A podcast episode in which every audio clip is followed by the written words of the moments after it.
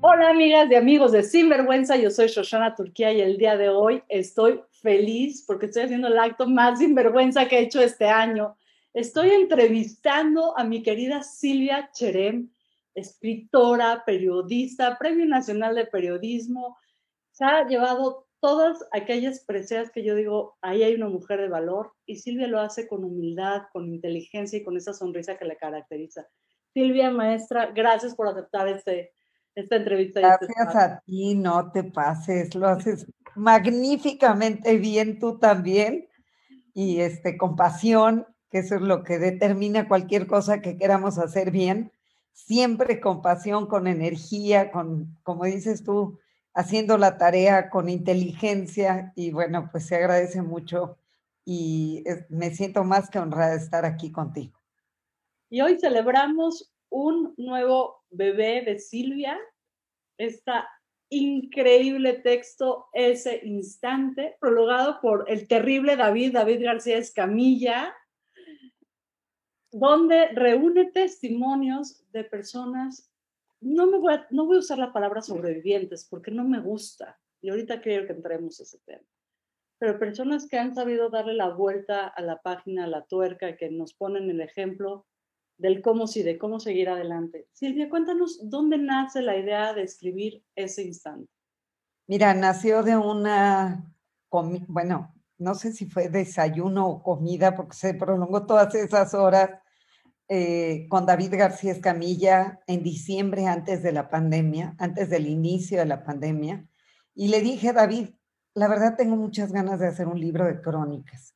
Un libro de crónicas, ya tengo algunas hechas, yo no tenía claro hasta dónde, cuántas cabían en un libro, pero quería meter desde figurones como Ubermatos, como personalidades como, como eh, Wiesel, gente que he entrevistado y que son modelos a seguir porque desafiaron la adversidad. Eh, Uber, el régimen de Fidel, tras haber sido él eh, quien entró con la revolución eh, triunfante y que luego Fidel pues se deshace de todos sus aliados, el Che Guevara,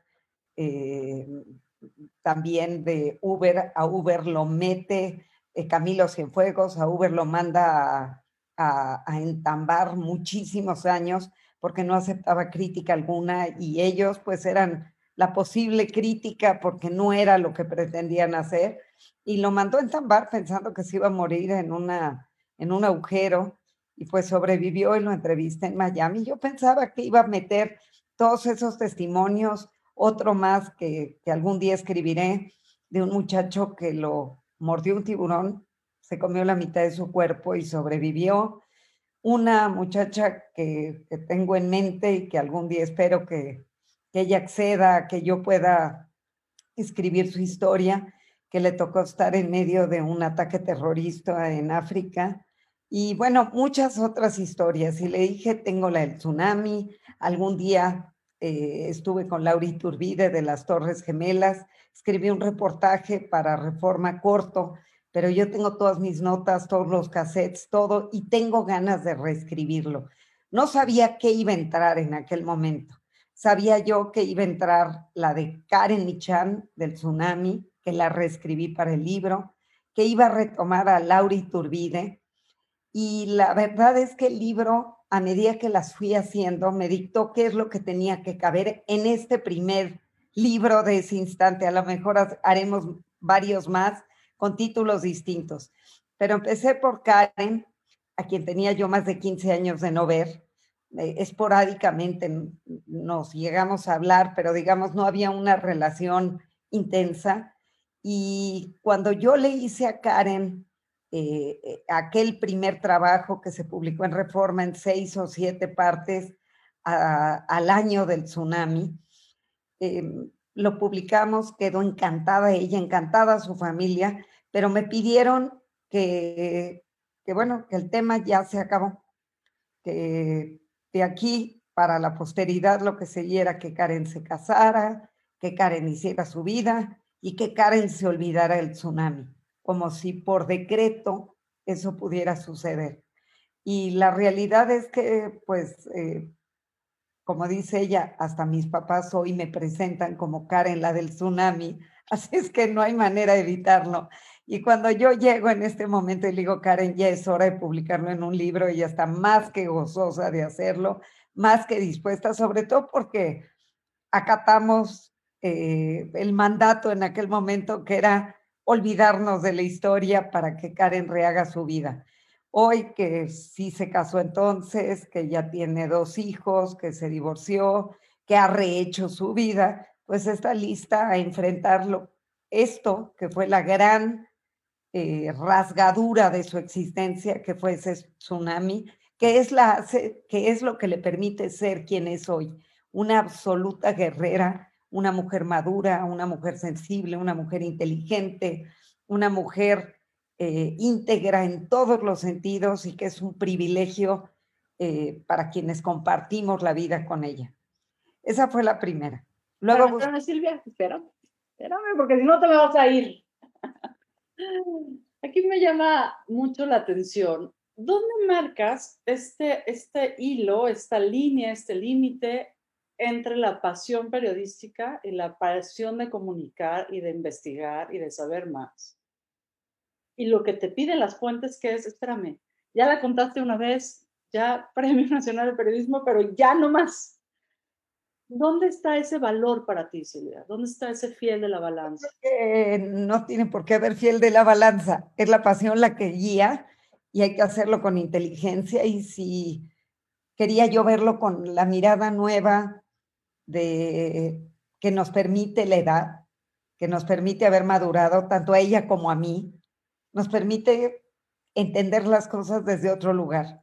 Y si a mí me pica el estómago y me dice con el látigo tienes que escribirlo, lo voy a escribir y lo voy a escribir lo mejor que pueda. Y si tengo que hacer 25 versiones o 40 o 200, las voy a hacer hasta que el texto esté absolutamente impoluto y que atrape al lector y lo agarre de los pelos y le diga, de esta silla no te levantas hasta no determinar.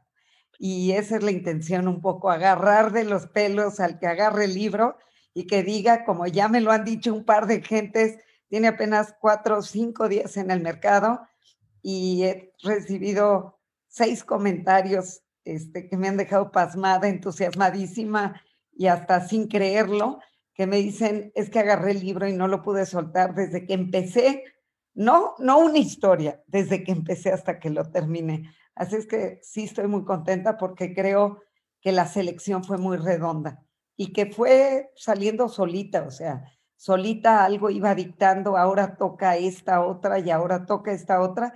Inclusive el libro ya terminado, se viene la pandemia, se aplaza la fecha en la que se iba a, a imprimir y decido meter un capítulo de COVID, que además ahí estaba para mí esperándome la historia de Chava Rivera, con quien tengo un vínculo muy cercano, que estuve muy pendiente de todo lo que le pasó y que inclusive cuando lo desentuban, que además fue un milagro que sobrevivió, porque llegó con el noventa y tantos por ciento de sus pulmones totalmente tomados eh, por, la, por la epidemia, por, por el COVID, eh, sobrevive. Y me acuerdo que lo busco cuando le, lo desentuban y está en el hospital y me empieza a decir cosas bastante incoherentes, que lo contagió una gente muy malvada, que lo pinchó, que quién sabe cuántas cosas.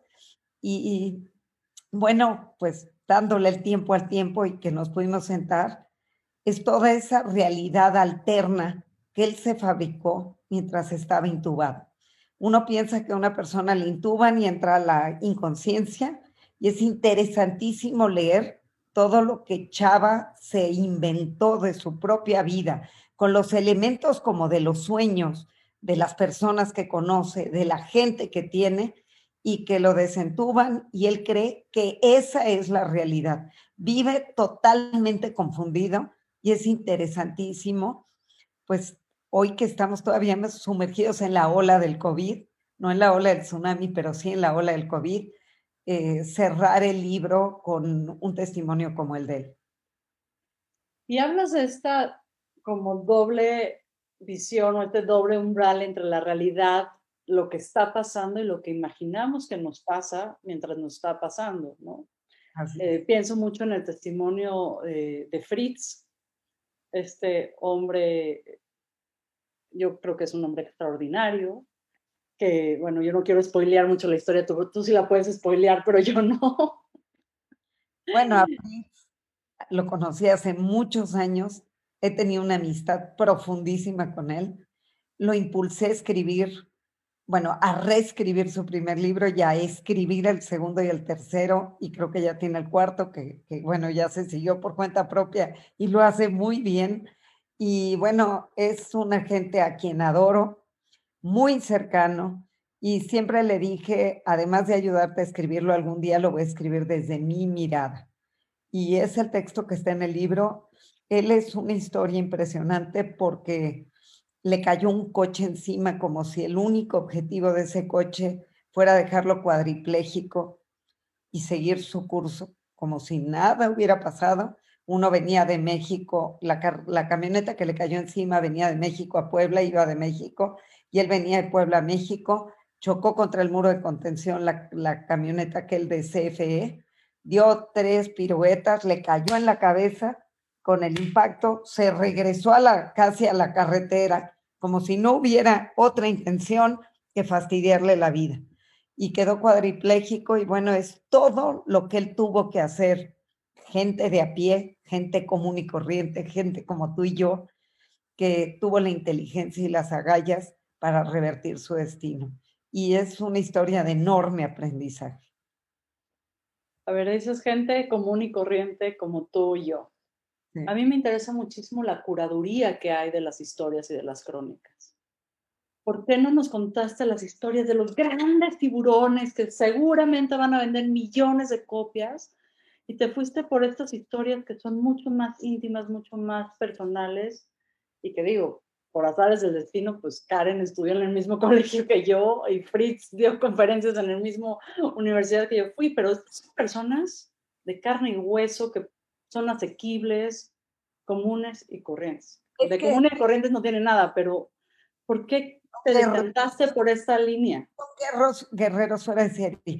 Mira, si pienso toda la vida, he tratado de desmitificar figurones. Siempre hay un ser humano detrás. y si tú lees mis entrevistas, todas, eh, siempre he tratado de alejarme de ese estrato de halo, de, poder inalcanzable para entender quién es el ser humano, quién era Octavio Paz, quién fue Simón Pérez, quién era el pintor Felgueres, Rojo, Soriano, Leonora Carrington, al que quieras, son historias íntimas, muy íntimas, en todos los casos. De esa generación vive Von Gunten, todos, todos los que fueron muy cercanos a mí, Toledo, siempre cuando la gente me dice, híjole, es que siento como que me senté a tomar café con ellos, que hoy los conozco, pero completitos. Y son esas historias. Otro tema que siempre me ha impactado es por qué hay gente que se victimiza, que lo detesto con las tragedias o con lo que le sucede en la vida, y gente que le pase lo que le pasa, lo que le pase, sabe tomar al toro por los cuernos y decir, pues lo enfrento, lo vivo hasta sus últimas consecuencias, lo, lo lloro, lo sufro, lo, lo trabajo y esto me hace mejor persona. Y estas historias son de ellos, de esas personas que les pasó, no cosas chiquitas, les pasaron tragedias inmensas y las revirtieron. Está, como te decía, digo un poco para hacer el recuento, es la de, la de Karen, Karen. Tsunami, Laura Torres Gemelas, allí en el corazón de, de, de, esta, en el Marriott, en el corazón, entre las dos torres, cuando todo mundo se murió a su alrededor y ella salió de esas torres corriendo y además la suerte, todo lo que le pasa, tienen que leer la historia, es impresionante cómo la vida le dictó el camino para salir viva de allí. Eh, esa es eh, Laura, la tercera, como bien dices, es la de Fritz. La cuarta, Es la única anónima en el libro. Le llamo Sofía. Sofía. Pero es una mujer que podría ser yo, que eh, cuando da, cuando se embaraza, se hace pruebas de embarazo, y hablo hace veintitantos años, cuando el SIDA era verdaderamente una penuria. Y pues el doctor decía hacerle toda la batería de pruebas, pero por no dejar desde toxoplasmosis hasta todo, y incluye SIDA. Y oh sorpresa, sin estar en el grupo de riesgo, tiene SIDA. Y su bebita es la quinta en el mundo que nació de una madre infectada con SIDA y que nació sana. Y ahí cuento todo lo que ella ha tenido que vivir hasta el día de hoy, que sigue manteniendo su secreto porque el estigma todavía es enorme. Esa es la cuarta. La quinta es quizá la más triste de todas, porque es de una desaparecida en México, una más, una más de esta ignominia que no podemos seguir permitiendo, una familia más desgarrada y que no es más que un ejemplo de esa tragedia que se vive todos los días en nuestro país, con absoluta impunidad, con absoluta complicidad de quienes deberían de tomar ya el toro por los cuernos. Y la incluí porque esa familia, como tantas otras, merece saber qué le pasó a su hija. Y allí pongo en la frase final que si alguien, ya pasaron muchos años, que si alguien sabe exactamente qué sucedió, porque va a haber mucha gente que sí sepa. Siempre hay alguien que sabe. Que les permitan a los padres cerrar la página y poder rezar en su caso, un Kadish por su hija. Y la última es la que te cuenta Salvador Rivera del COVID. Y es, yo creo que hace un muy buen eh, complejo de historias, muy interesantes todas, y adentrándonos en lo más íntimo de cada una de ellas. ¿Cuál crees que sea este hilo conductor que permite a las personas no victimizarse y regresar a la vida o como tú bien dices, a tomar el toro por los cuernos. ¿Dónde está ese atributo? ¿Dónde está ese valor? Híjole, buena pregunta, porque yo creo que en cada caso es diferente, pero tiene que ver con quiénes somos, con nuestra esencia y con, con aquello que aprendimos y con aquello que al final queremos ser. Si queremos ser víctimas que nos sentemos a llorar por la enorme tragedia de todo lo que nos pasa, porque eh, el mundo nos puso en ese lugar, o porque mi papá, o porque mi mamá, o porque mi abuelito, porque mi hermano, porque mi esposo, ahí nos podemos quedar instalados sufriendo el resto de los días. Si lo que queremos es tener las agallas, las profundas agallas, para llorar mucho, para sufrir mucho, pero para darle la vuelta a la vida, eh, tiene que ver con trabajo personal, nada es gratuito. Todos los que están aquí trabajaron muy fuerte con sus personas para haber salido de allí, para haber dejado el tsunami atrás, pensando que lo podían dejar totalmente atrás, o, o cualquier, el camionetazo, la torre, lo que tú quieras, el SIDA, pero trabajaron muy fuerte pensando en que eso no se merecía que merecían una mejor vida y que eso que los marcó es muy importante, es imposible borrarlo. De hecho, yo trabajé mucho con la editorial que los adoro en Random House, este, con David García Escamilla. Le mando un abrazo, es increíble. Amo a todos, de veras, pero con profundo amor lo digo. Son los mejores editores del mundo quiero decirte que Amalia Ángeles hizo 10 portadas para este libro. 10. Y yo le decía, Amalia, no me gusta. Eso no refleja el libro. Trabajemos una más y una más y una más. Hasta que llegó a esta maravilla. Ahí la, tienes. No, muéstrala tú. Exacto. Maravilla, porque lo que yo quería era eso, un quiebre. Es un antes y un después, pero es la misma persona es la misma imagen, es el, el, mismo, el mismo ser humano traspasando ese instante. Hablas de una palabra que a mí me gusta mucho y algunas personas en, esta, en este mundo contemporáneo le huyen, y es la palabra madurez. ¿Qué es la madurez para Silvia Cherem? Eso, eso de lo que estamos hablando. la capacidad de crecer con lo que tenemos, la capacidad de retomar todo lo que, todo lo que nos ha pasado y permitir que sea una pieza más en nuestra existencia, un ladrillo más o un ladrillote en estos casos que nos conforma, que nos da identidad y que nos permite con enorme orgullo salir a la calle y decir, sí, yo sobreviví a esto. Yo también sobreviví a, la tragedia y salí de allí. Hoy está muy de moda, pensaba yo, en tantas mujeres que han salido a, a gritar, yo sobreviví al abuso sexual, por ejemplo, y salí de allí, y salí de allí más fortalecida.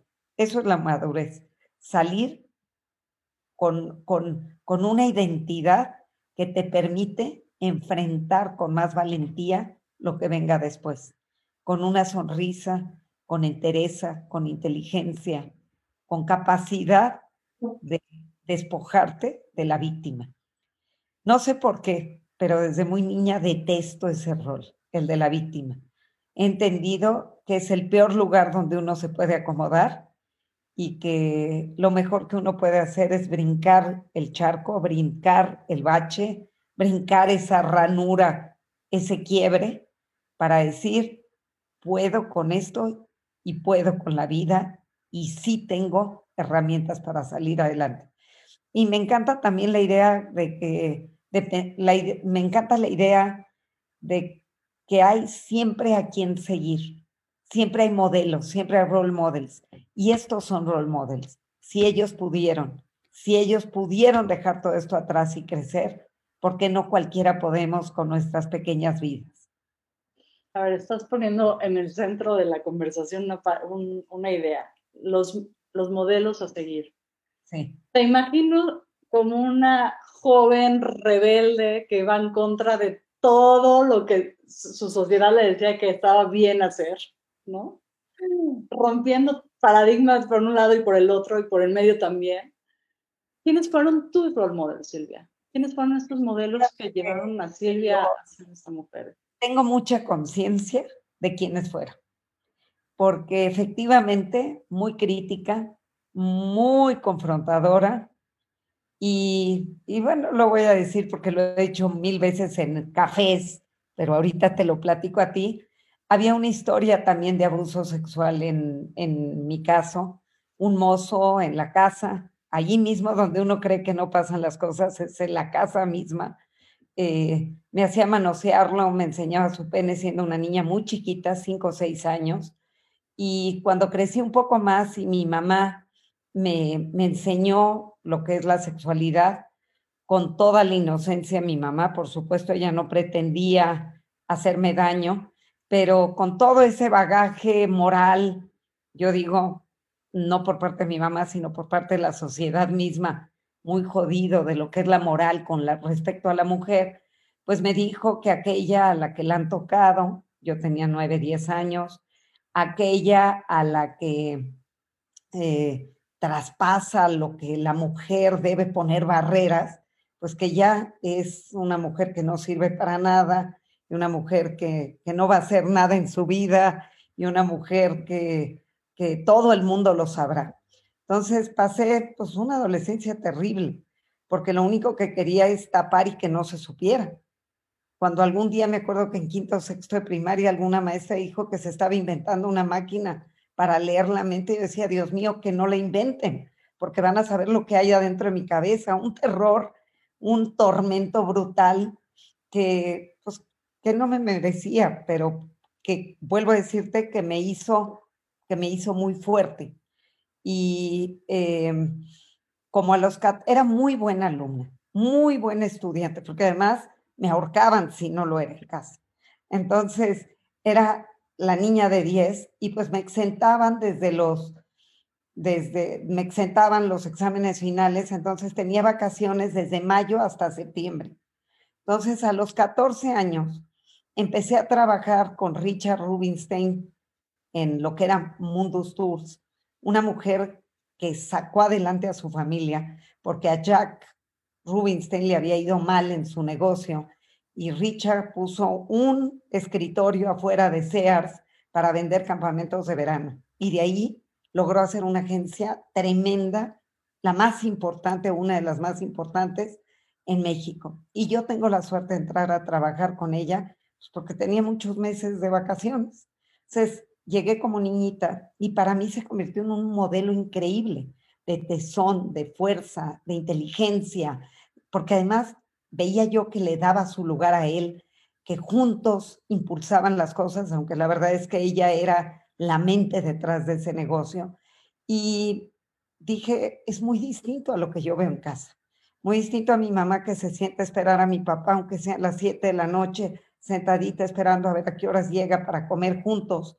Y mi mamá sí, una mujer muy estudiada o que le gustaba leer, pero al fin y al cabo muy sometida al modelo, mm, al modelo comunitario.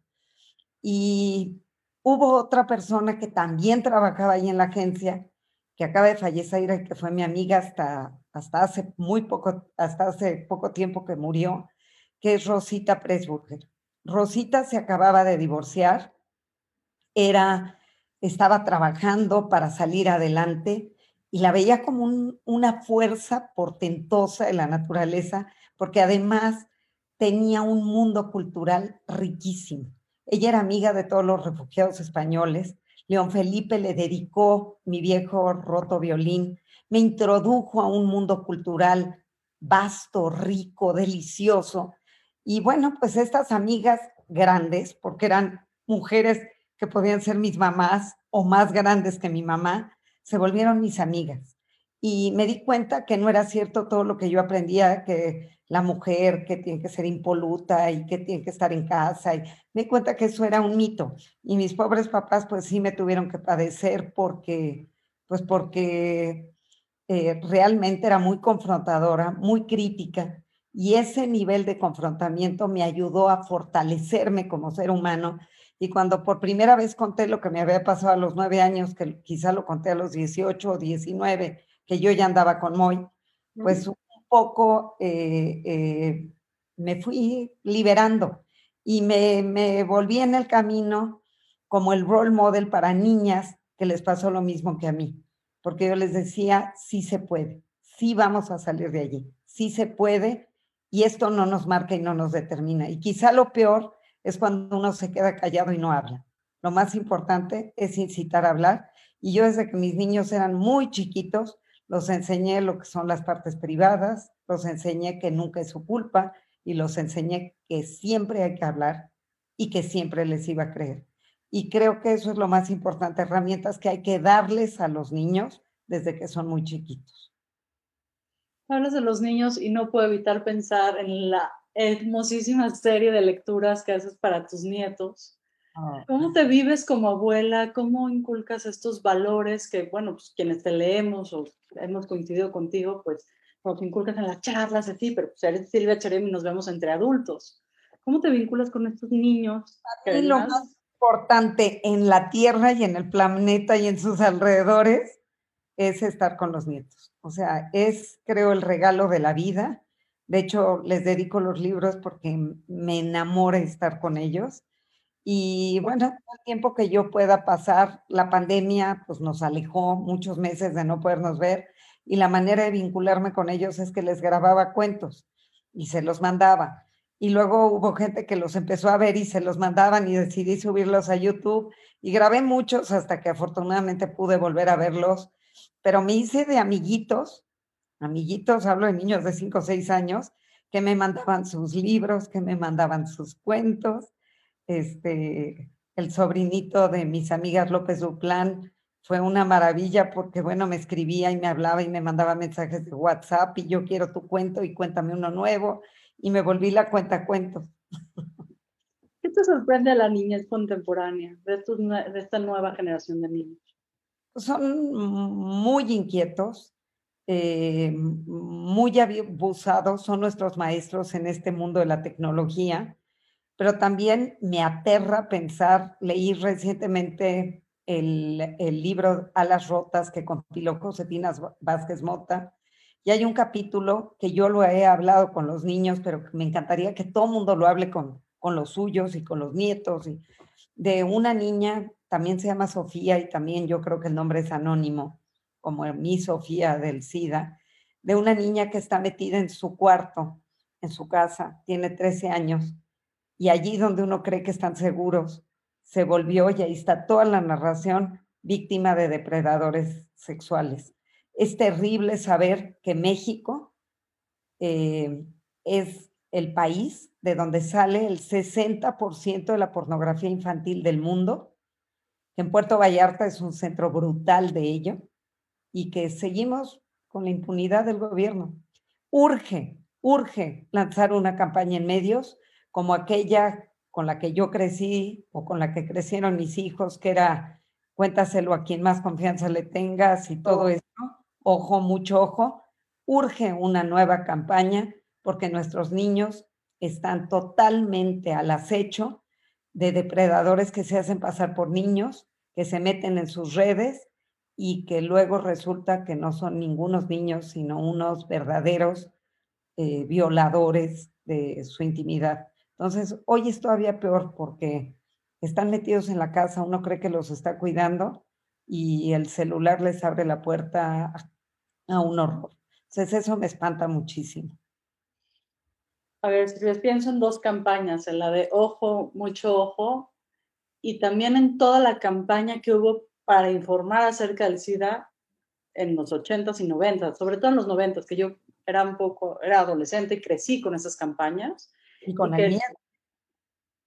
Con el miedo de las campañas, pero entonces veías películas como Filadelfia, ¿no? Que te iba a ir pésimo si tocabas a alguien y después otra con Julia Roberts y el amante se acaba tallando el cuerpo con un toque terrible. ¿no? Y las campañas.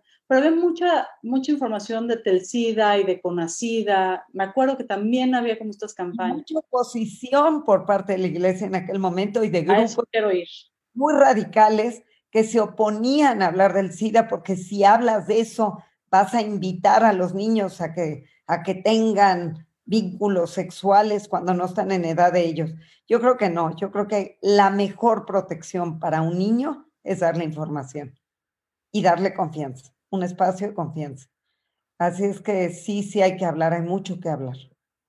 ¿Qué hacemos entre estas dos muelas? Entre la muela del conservadurismo, que cada vez aprieta más y aprieta más y aprieta más, y por el otro lado, el de la tecnología, que tiene sus lados súper amables. Tú y yo no podríamos tener esta conversación si no fuera por el bendito Zoom, ¿no? Y encontrarnos con textos maravillosos si no fuera por el Internet y contar estos cuentos a través de YouTube pero también tiene una parte pues, que no tenemos las herramientas suficientes. Negra. Ahora, para educarnos entre estas dos muelas tan terribles. Fíjate que me brinca mucho hoy con la nueva connotación que le dan a lo de conservadurismo y conservador.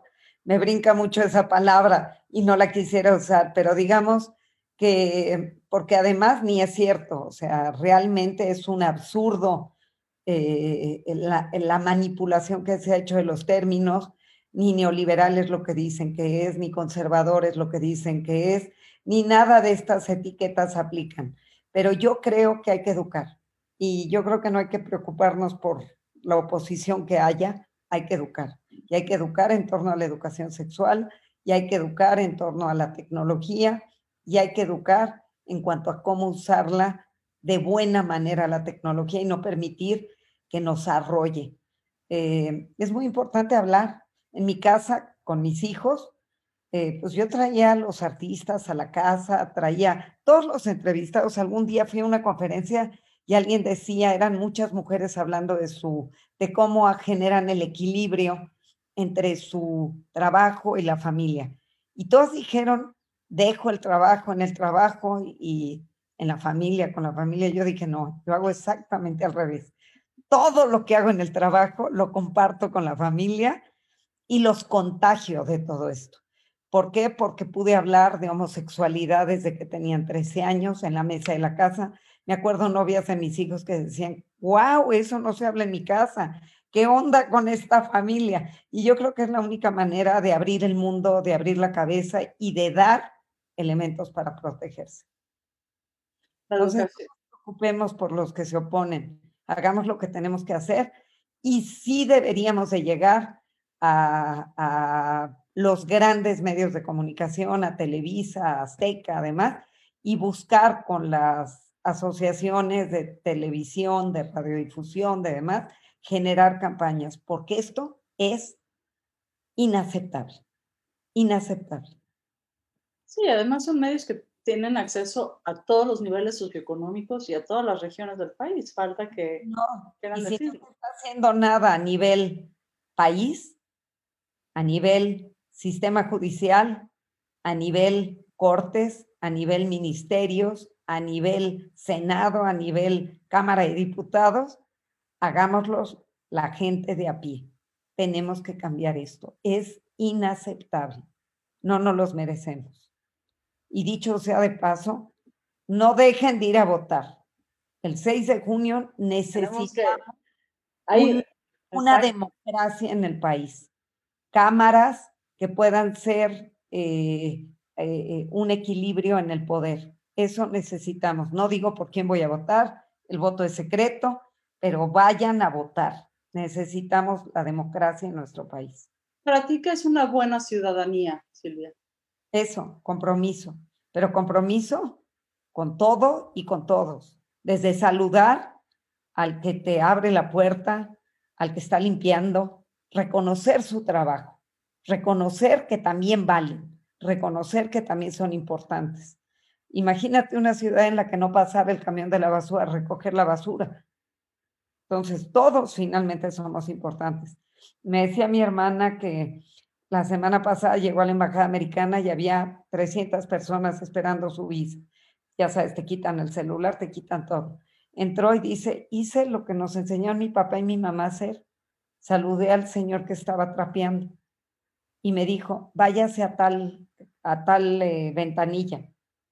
Y dice, ¿por qué? Váyase a tal ventanilla. Se fue a esa ventanilla y lo que pasó fue que eh, salió en cinco minutos de allí y le dijo el que trapeaba, es que nadie me saluda. Dice, lo hice porque nadie me saluda.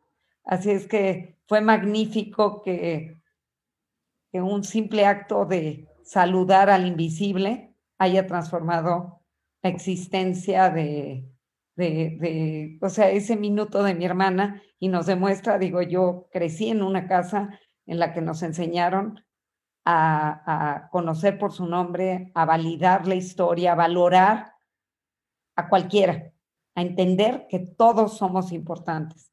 Y siempre hemos sido gente con ese corazón hacia el otro, eh, sabiendo la realidad del otro, sea quien sea, el más poderoso o quien hace el jardín o quien construye casas. Quiero que nos cuentes un poco del gran proyecto que haces con los trabajadores de la construcción. ¿no? Bueno, es una fundación que surgió en casa. Mi hijo Pepe, cuando eh, salía de la adolescencia, empezó a trabajar con Moy, mi esposo, en, en las obras, en construcción. Y un día le dijo, oye, ¿ya te diste cuenta que el maestro de obra no le está pagando a la gente lo que debe de pagarle? este, les ven la cara, les quitan dinero y tú lo estás permitiendo. Dijo, yo mañana voy a poner un letrero afuera de la obra que diga lo que cada quien tiene que pagar, ganar. Eh, si es albañil, si es secundero, si es este, plomero, si es lo que fuera. Y puso el letrero y se dio cuenta que la mayoría en la obra no sabía leer y escribir, que es patético. Y entonces decidió, eh, este, me llegó y me dijo, oye, y si vemos y tomamos un curso de alfabetización y nos vamos a la obra a enseñarlos, y en aquel momento estaba yo haciendo, o muy cercana, haciendo la biografía de Lorenzo Servitje y muy cercana a él, y le comenté, don Lorenzo, ¿quién nos puede enseñar a alfabetizar? Y nos mandó con un padre a una iglesia con el silabario de San Miguel. Íbamos Raquel, mi hija, Pepe y yo a aprender a alfabetizar. Y fuimos unos cuantos días a la obra y le dije, esto no va a funcionar. Si yo me ocupo, tú te ocupas o Raquel se ocupa, estos muchachos se quedan sin escuela y eso no se vale. Así es que te voy a presentar, también estaba haciendo en aquel momento un libro con Reyes Tamés, que era secretario de Educación. Te voy a presentar a la gente de Educación de Adultos en la Secretaría de Educación Pública y generemos una alianza. Así empezó construyendo y creciendo, que lleva ya muchos años, más de 15. Se han educado muchos albañiles en las obras en construcción. Y sí, tú te has de acordar de una vez que uno de los proyectos que yo incité fue crear eh, cucharas de albañil intervenidas por artistas plásticos. Hicimos dos subastas. Todos los artistas que algún día conocí me dieron entrevistas, eh, intervinieron cucharas preciosísimas todas ellas. Y bueno, pues eh, fue fantástico porque esas cucharas de albañil se subastaron y fue capital que sirvió para, para crear más aulas en las obras en construcción en México.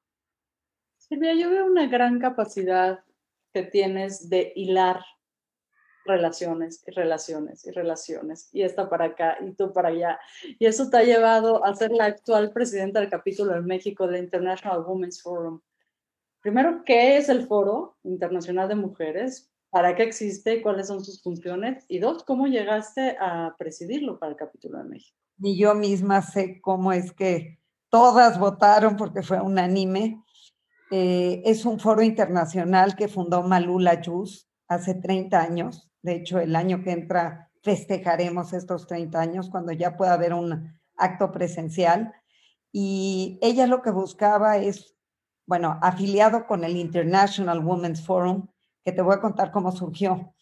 Eh, Peggy Guggenheimer, eh, una neoyorquina, eh, era directora de una empresa muy importante y tuvo que llegar a una ciudad de Estados Unidos a una reunión y cuando llegó al edificio donde se llevaba aquella reunión, eh, te hablo en los 70, eh, que quede claro que no estoy hablando hace muchos siglos. Cuando llega a aquella reunión, el portero del edificio la detiene en la puerta y le dice, aquí no entran mujeres. Solo pueden entrar las que están, mujeres que están haciendo la limpieza. No mujeres vestidas con un traje, ni mujeres, o sea, es un edificio club de Toby de hombres. Y ella se puso, le urgía entrar, llegar a su junta, no había CEOs en aquel momento, se puso el mandil de una sirvienta, el delantal, el traje de una sirvienta, de las que estaban limpiando en el edificio, y así llegó a su junta. Y dijo, es la última vez que una mujer tiene que llegar vestida de sirvienta a ocupar un rol y empezó buscando amigas como ella en Nueva York y así empezó el foro. Y ahora ya es internacional. México tiene 30 años, Peggy Guggenheimer lo fundó hace 50 o, más o menos 50 y tantos años, 50, no, no tengo ahorita presente la fecha exacta. Y eh, pues así surge. Malula Jus lo empieza en México y eh, son más de 170 mujeres hoy de excelencia no entra cualquiera. A mí me invitaron cuando me gané el Premio Nacional de Periodismo y son mujeres en todos los ámbitos, políticas, empresarias, gente de la cultura, científicas, este, académicas, arquitectas. De hecho, eh, yo fui vicepresidenta con la presidencia de Sarita Toppelson y por eso es que me tocó que que, digo, no necesariamente la vicepresidenta es presidenta, pero me, votó, me tocó que votaran por mí y me tocó en un momento muy crucial porque antes nos veíamos ocho veces al año en un desayuno, una vez al mes, este, siete, ocho veces al año eh, en el Club de los Industriales y desde que comenzó la pandemia,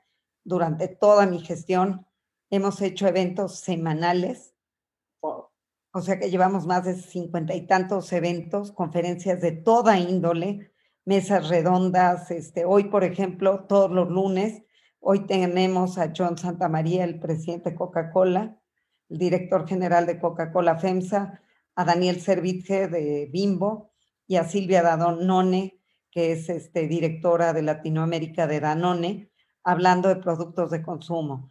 Eh, la semana pasada tuvimos de abuso sexual, la semana siguiente tendremos educación, la siguiente semana, pero mi tiempo está absorto creando estos espacios, generando vínculos, eh, activando al grupo y estoy muy contenta porque la pandemia realmente nos ha fortalecido aún más eh, y porque tengo además la enorme fortuna de que no estoy sola, que trabajo con una mesa que es maravillosa. O sea, Fernanda Familiar ha hecho maravillas con las redes de comunicación.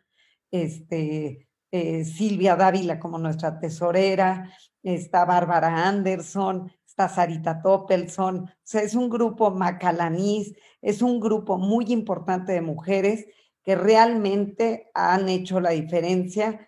Claudia Herrera Mora, no, no me quiero olvidar de ninguna, pero ahí están este, mujerones, Beni Sandoval, que han hecho realmente un trabajo impresionante, Lourdes Melgar, dentro de mi mesa, aportando ideas, incitando cómo generar cosas más importantes, Gaby de la Riva, Heidi Storsberg, o sea, realmente un grupo excepcional de mujeres que tenemos un chat que nos vincula, un grupo importante y que realmente pues ha sido fantástico el trabajo juntas.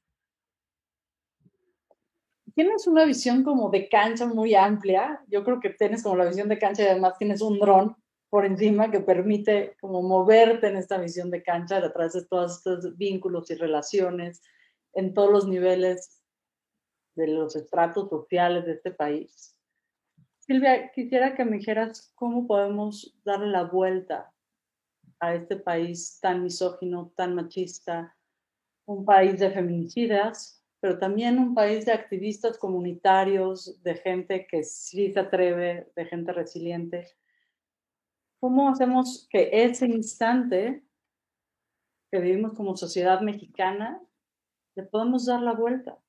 Porque yo creo que si las personas que están en tu libro dijeron, yo me merezco un futuro mejor, esto no me puede nada más marcar y dejarme en el victimismo, ¿cómo lo hacemos colectivamente? ¿Cómo lo hacemos como sociedad y como país? Tenemos que, tenemos que asumir mujerones como las que te digo que están en este foro como role models, mujerones de los que salen a denunciar, mujerones de los que trabajan para crear. Eso es lo que tenemos. Quiero mencionarte, porque no quiero que se me olvide ninguna, también está Magdalena Carral en mi mesa, está Clarita Corona, está Sandra Lorenzano, está Vanessa Rubio, Silvia Sánchez Alcántara, y bueno, son las que son. Entonces tú imagínate desde este amplísimo espectro lo que se puede hacer como mujeres. Y como mujeres tenemos que empezar por educar desde la casa.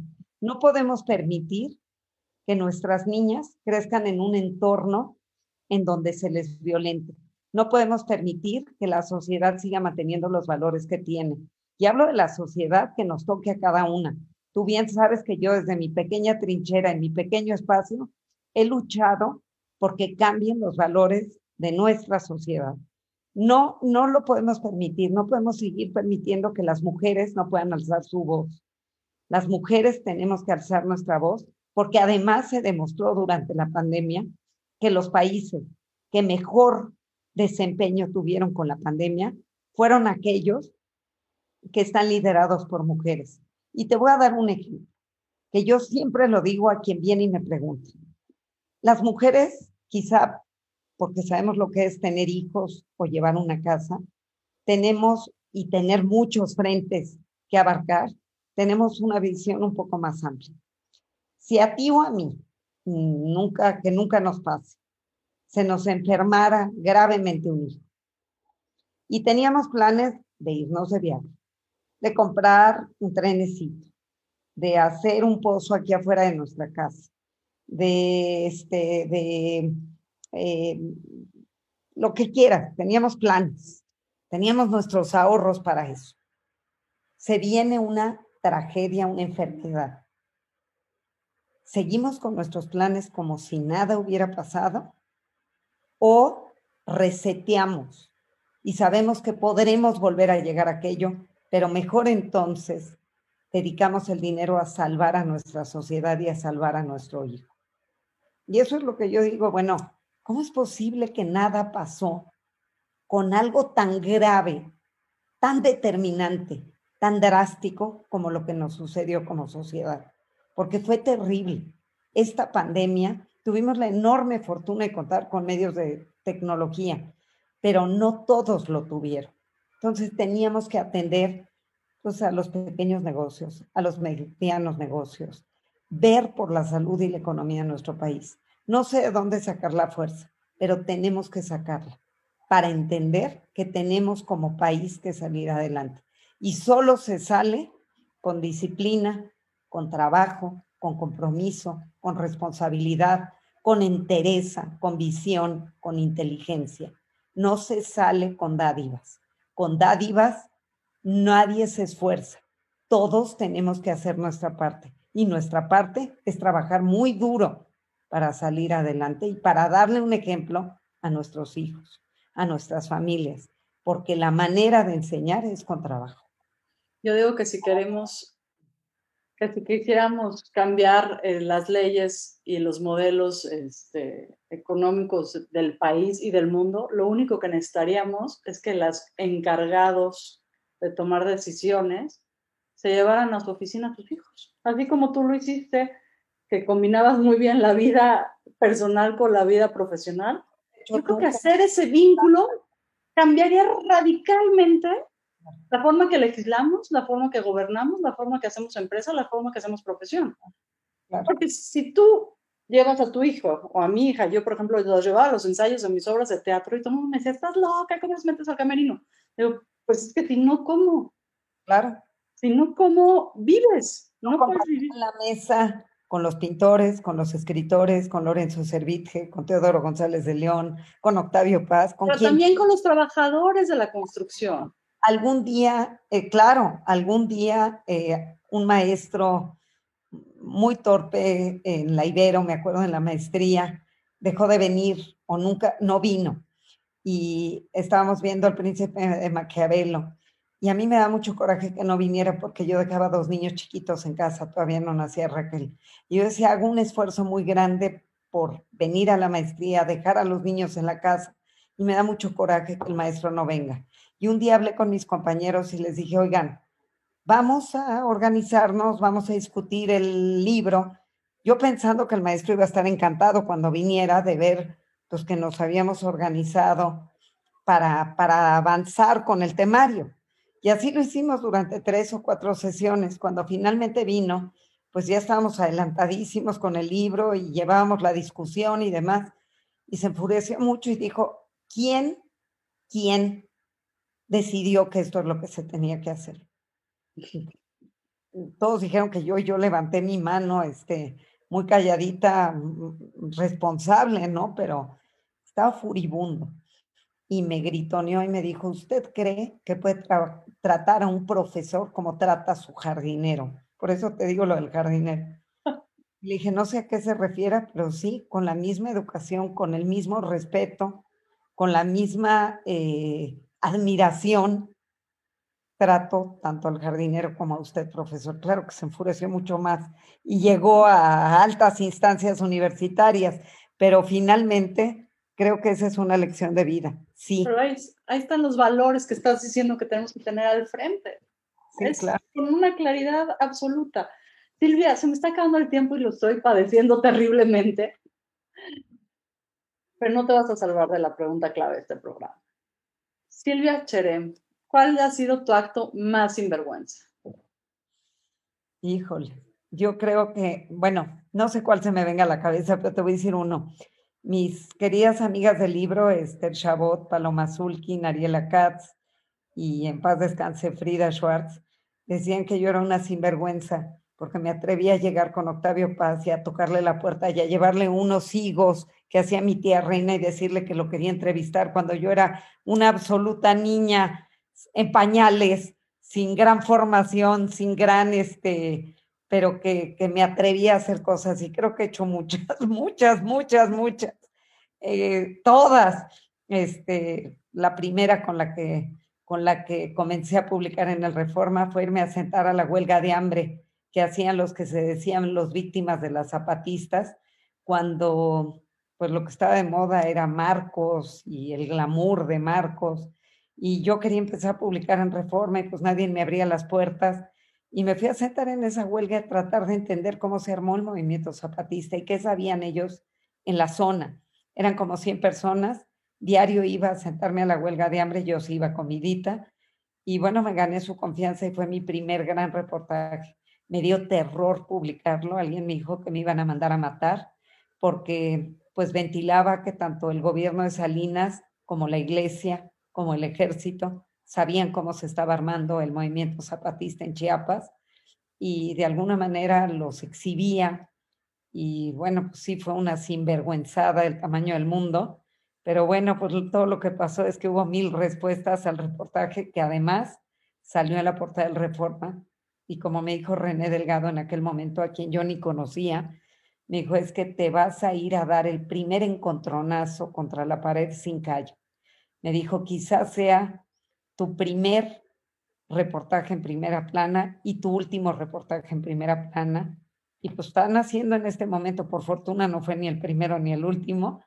Y bueno, pues sí fue un acto de una osadía total, una, una loquera total, pero bueno, pues finalmente me formó y me hizo ser quien soy, me aterroricé, lo, lo confieso. Esperaba yo el periódico a las 5 de la mañana debajo de la puerta y cuando vi mi nombre grandotote dije, pero de veras me van a mandar a matar porque no lo pusieron chiquitito en letra que no se pueda leer.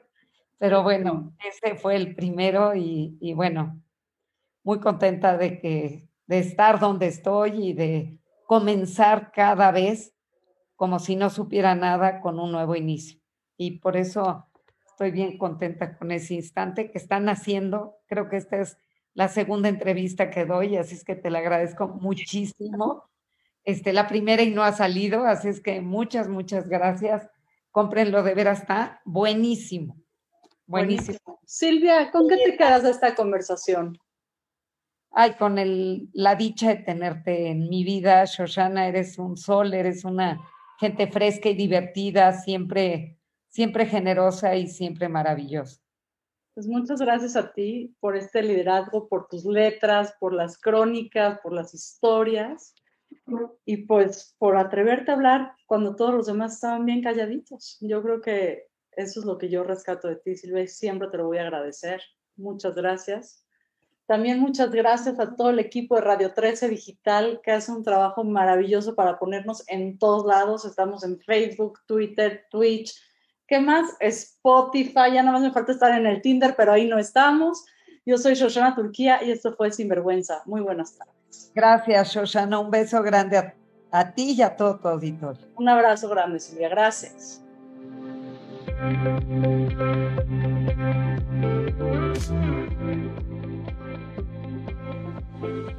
you.